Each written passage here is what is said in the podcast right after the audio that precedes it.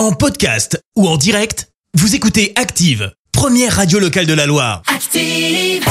L'actu des célébrités, c'est l'actu People. Alors, que s'est-il passé euh, côté People, Clémence? Eh ben ce matin, on commence par une petite révélation. C'est signé euh, Josiane Balasco, l'actrice française a reconnu avoir eu recours à la chirurgie esthétique. On l'avait Alors pas là, je vous vois tous vous dire, bah mais non, et bah si. Alors ça remonte, hein, parce qu'elle a subi l'opération lorsqu'elle avait 26 ans, elle en a aujourd'hui 71 pour info. Ouais. Alors qu'est-ce qu'elle a fait? Est-ce que tu as une idée? Je sais pas, euh, visage Plutôt visage en effet, puisqu'elle Ouais. a subi une rhinoplastie et pour cause.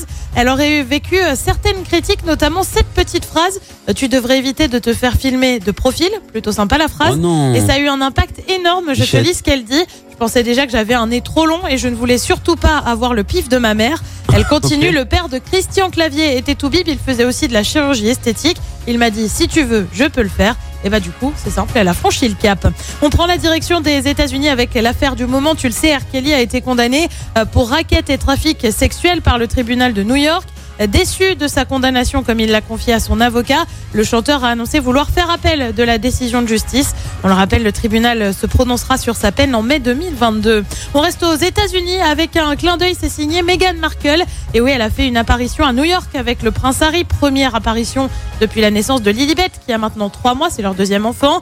Et pour le coup, Meghan, elle a les mêmes goûts que la princesse Diana, puisqu'elle s'est affichée avec le sac Lady Dior de chez Christian Dior, bien évidemment. Évidemment. Sac baptisé en l'honneur de la mère du prince euh, Harry, euh, comptait tout de même 3600 euros hein, le sac à main pour un Ça va, ça va. léger. Petite dépense, comme on dit, Toute légère, quoi. légère. Et puis on termine avec le très beau geste de Kim Kardashian. Et bah oui, elle peut sembler euh, plutôt excentrique par moment, mais Kim K, et bah elle a un grand cœur. Et pour cause, qu'elle a elle a envoyé 3000 dollars à une mère de famille dans le besoin.